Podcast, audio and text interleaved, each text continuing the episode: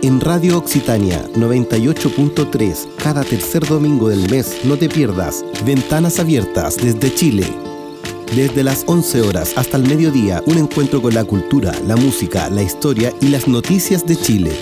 Una cita imperdible junto a nuestros invitados de diferentes asociaciones y músicos de América Latina y España que vienen a compartir sus actividades, trabajos y mucho más. No lo olvides, Ventanas Abiertas desde Chile.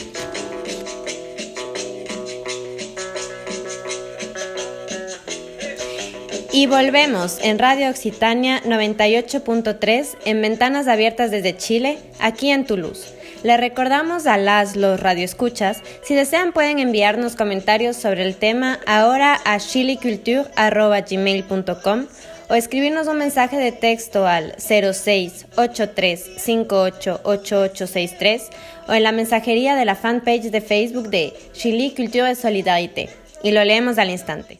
Hola a todas y todos. Yo soy Antoine Burgos y tengo el inmenso placer de compartir con ustedes un extracto de mi entrevista con Leandro Lima y Victoria Revol a propósito de su trabajo para la organización sin fines de lucro Ecoinclusión.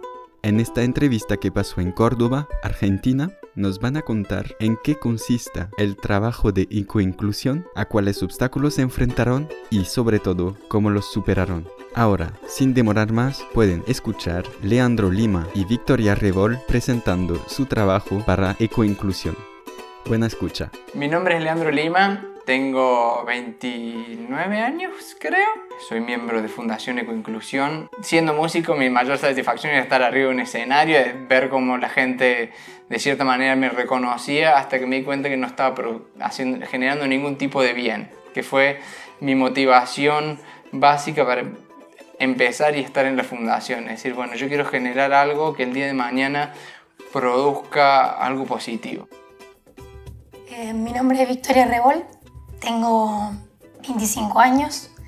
Empecé a trabajar en proyectos comunitarios y del tercer sector en Latinoamérica a los 14 años. En el mundo del voluntariado y las organizaciones sociales encontré parte de mi propósito de co-crear micro y macro realidades donde la gente pueda pertenecer y ser. Me gusta pensarme como un puente o un facilitador para poder gestionar esos mundos y que se vuelvan realidad. Acá eh, hago el rol de coordinadora de operaciones, que es un poco llevar como la sincronización de todas las áreas de la fundación a nivel interno y también cómo se desempeña a nivel externo con, con la sociedad en general. La Fundación Ecoinclusión nació en el año 2014-2015 nació de la mente de Fabián, Leandro Míguez y la mía. Somos amigos de toda la vida, que fuimos compañeros desde los cuatro años hasta que terminamos el secundario. Queríamos respondernos algunas preguntas que nos podíamos hacer, los problemas ambientales y sociales que atravesaba eh, nuestra comunidad. Fundación Ecoinclusión no es ni un ladrillo, ni un sistema de construcción, ni casa. Es el conjunto de todo y cómo podemos nosotros, de lo que nosotros sabemos que es completamente alejado a la construcción, a la ingeniería, a la arquitectura, cómo podemos ayudar a alguien a mejorar su vida y cómo podemos ayudar no solamente a la gente que puede llegar a necesitar una casa o un comedor, sino a la comunidad entera a encontrar soluciones alternativas a problemas comunes. La fundación abarca un propósito muy grande porque persigue un objetivo de triple impacto ambiental, social y económico. Ambiental porque básicamente reciclamos lo que nadie recicla, incluso vemos como materia prima eh, algo que no estaba considerado de esa forma. Social porque involucramos el empoderamiento de las comunidades y el desarrollo de todos los recolectores, cooperativas, recicladores urbanos que forman parte. Y económico porque permitimos una, una unidad y un ingreso estable para estas personas que forman parte del EcoRed. Los residuos, el plástico, que es un problema que afecta, no solamente nos afecta a nosotros, sino que afecta al mundo entero.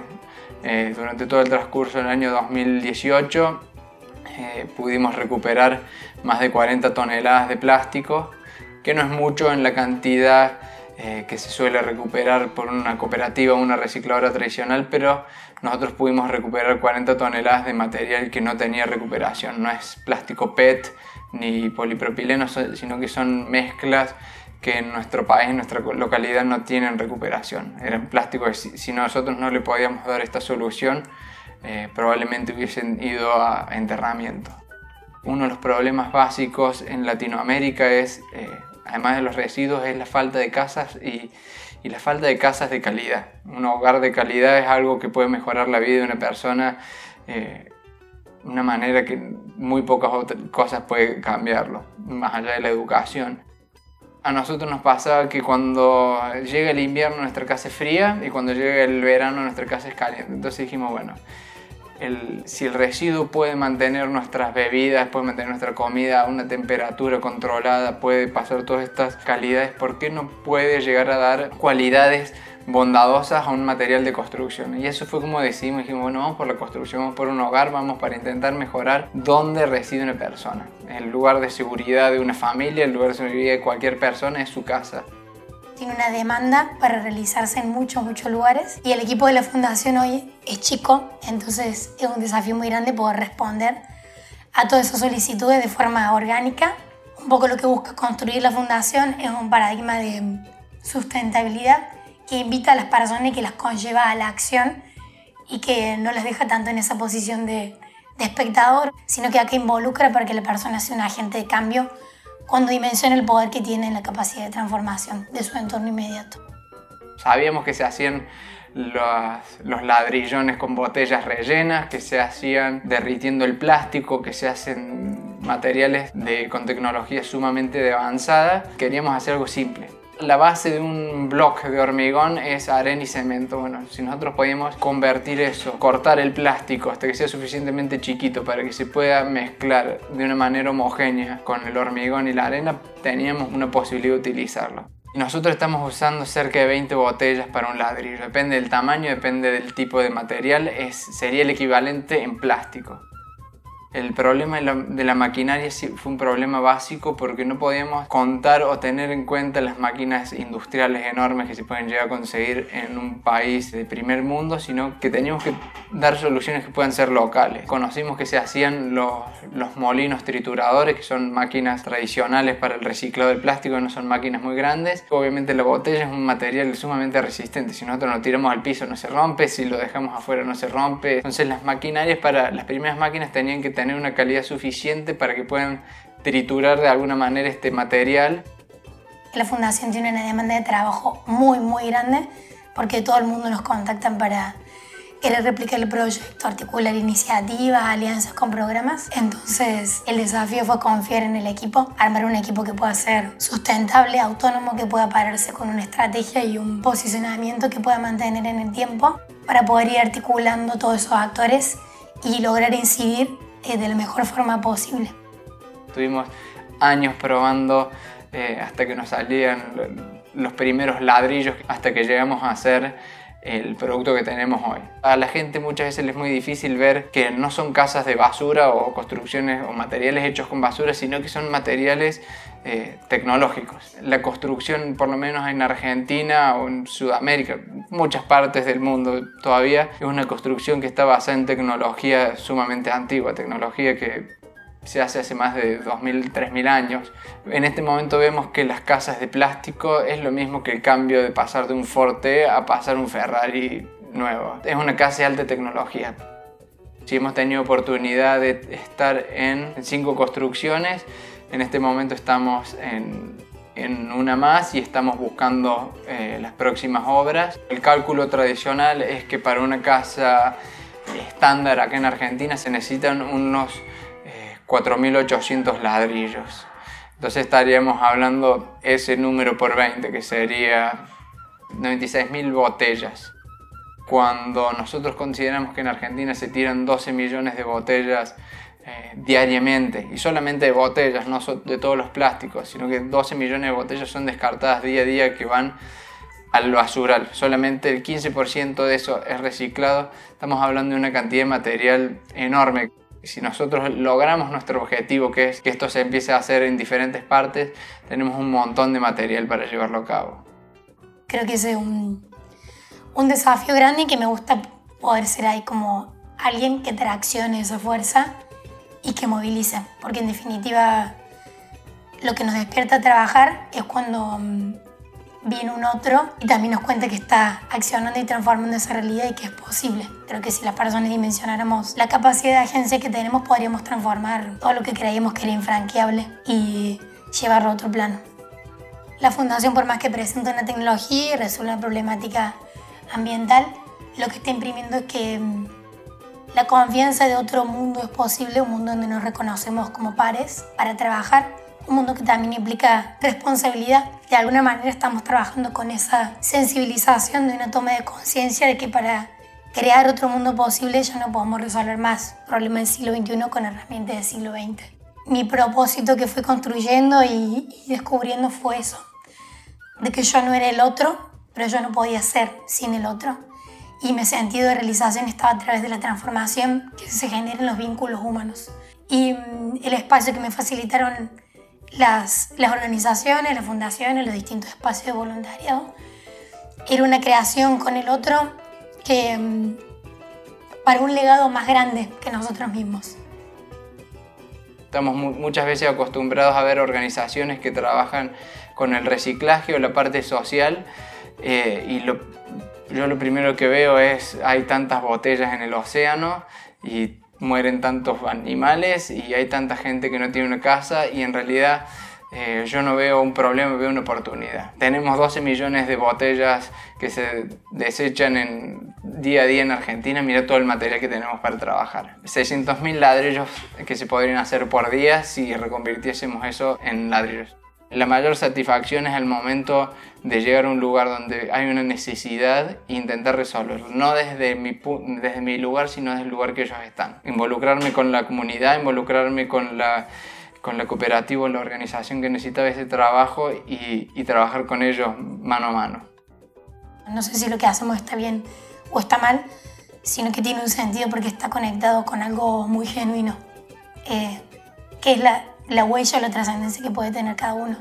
Es difícil a veces salir del idealismo y, o sea, no caer en ninguna de las dos polaridades. Ni quedarse en el idealismo, ni en el extremo de lo pragmático, decir si no cuento con estas herramientas no lo voy a poder hacer o me es muy difícil. Hay que saber encontrar un equilibrio entre planificar lo que queremos realizar, para eso también visualizarlo en ejercicio diario, soñarlo y ver cómo uno puede ser generador de recursos y herramientas para lograr eso quise ser yo con los otros y que seamos uno para transformar ese cambio. Y no quise esperar por eso. Bueno, mi consejo principal es animarse y animarse a contactarse con otra gente. Eh, nosotros no podríamos ser lo que somos hoy si, si, siguiésemos los mismos tres que empezamos y si no hubiésemos ido a tocar todas las puertas que podíamos tocar y nos hubiésemos sacado la vergüenza para muchas veces hacer preguntas que nos avergonzaban o pedir cosas que nos avergonzaban. Entonces, eh, sacarse ese miedo y creer que uno vale y decir, bueno, mi idea vale hasta que yo mismo compruebe que no vale, es el motor que te lleva para adelante. Y muchas veces, si nosotros hacemos la misma pregunta o lo intentamos suficiente, suficientes veces, vamos a encontrar a alguien que empuje con nosotros y alguien que se sume a nuestra, a nuestra iniciativa. Y en ese momento ya no, no es uno solo, sino que es un equipo trabajando. Está bueno que mm, cuando uno quiere plantear una transformación con un proyecto, una causa de vida, lo crea uno mismo. Porque si uno no lo cree, difícilmente pueda convocar a los demás para hacerlo y trabajarlo. Y que es un ejercicio de constancia, es una decisión política diaria de querer involucrarse, sobre todo en los proyectos que revisten mucha humanidad. Entonces, nada, es necesario planificarlo, masticarlo, desarmarlo, volverlo a desarmar mientras más veces contas una idea, más la está democratizando. Y cuando más la democratizas, más fácil es fidelizar a los demás para que se involucren y desarrollen identidad. Si la gente no construye identidad sobre lo que está haciendo, difícilmente se vuelve protagonista y lo puede mantener en el tiempo. Es animarse evitar los miedos, la incertidumbre, sobre todo construir en comunidad y como unidad. Así creo que funciona eh, los cambios que podemos hacer en el planeta. Espero que les gustó esta inspirante entrevista de Victoria Revol y Leandro Lima de Ecoinclusión. Y ahora, antes de dejar que se acabe la emisión, escuchamos juntos un grupo de amigos de Salta, Argentina, que se llama Abuelo Mono, interpretando su canción Mama Natureza. fue Antoine Burgos de la asociación Wave Travel Art en partenariado con Chile Culture y Solidarité. Espero que les guste esta emisión y les mando un saludo muy fraternal. Cuídense mucho.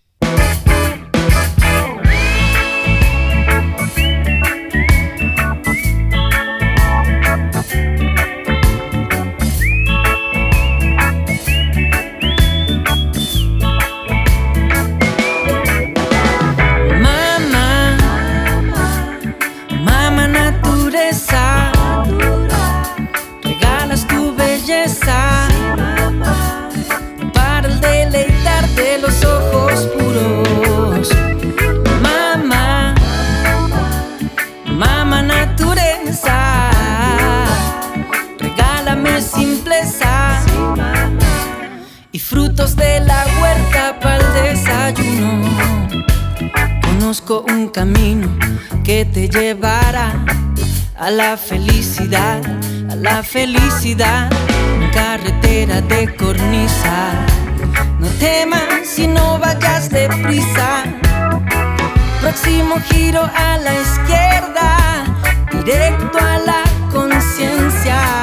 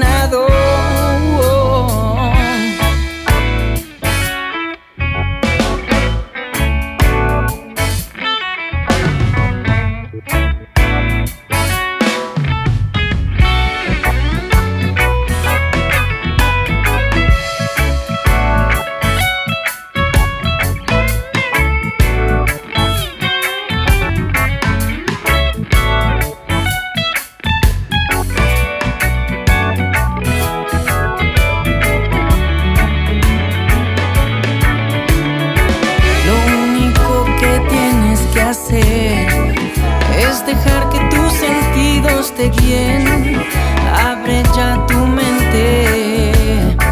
Deja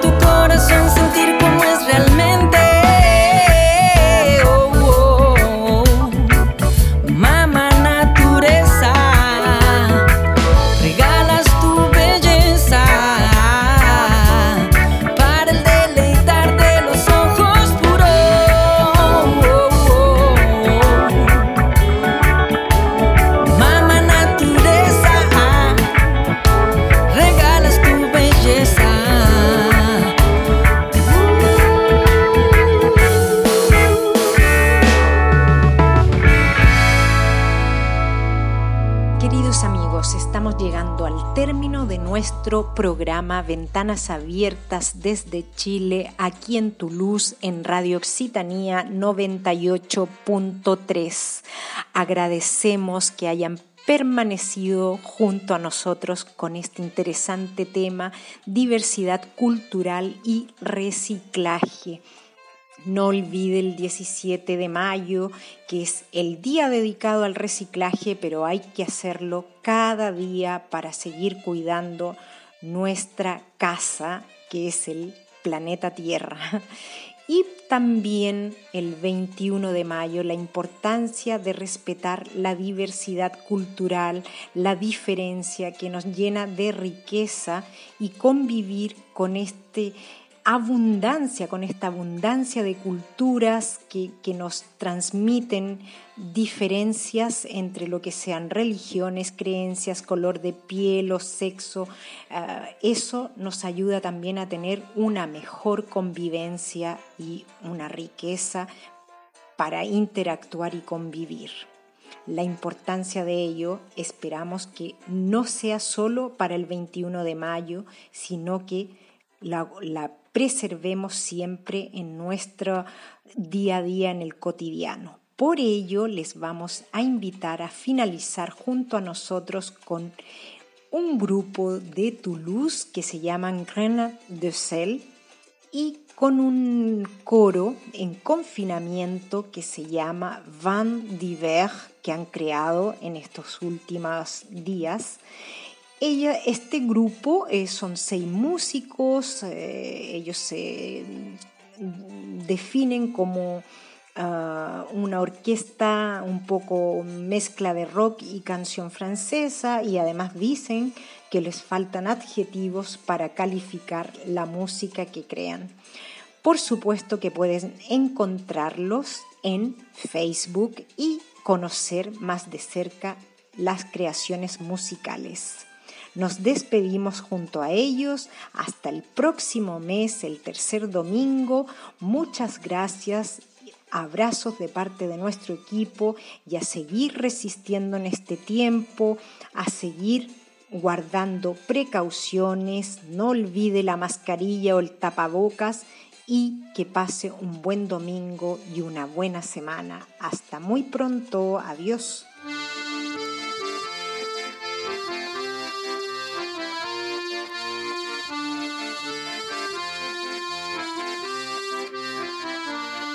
Allez viens, le vent, le vent d'hiver, celui qui provoque les tempêtes, qui soulève les rues, les pavés, les transforme en assemblée populaire. Il vient de l'océan, fait renaître les printemps, élève les consciences, la démocratie après le silence. Allez.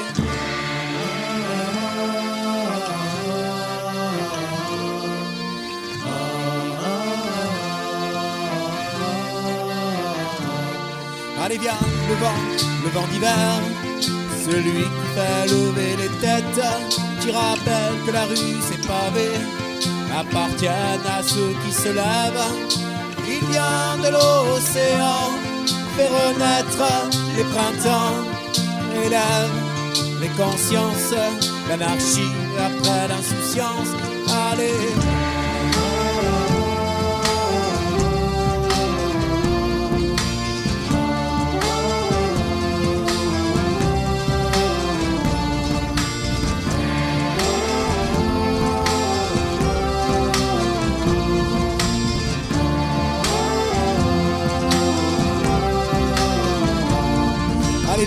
le vent, le vent d'hiver, celui qui traverse les frontières, fait trembler nos murs, nos prisons, réveille en nous la passion.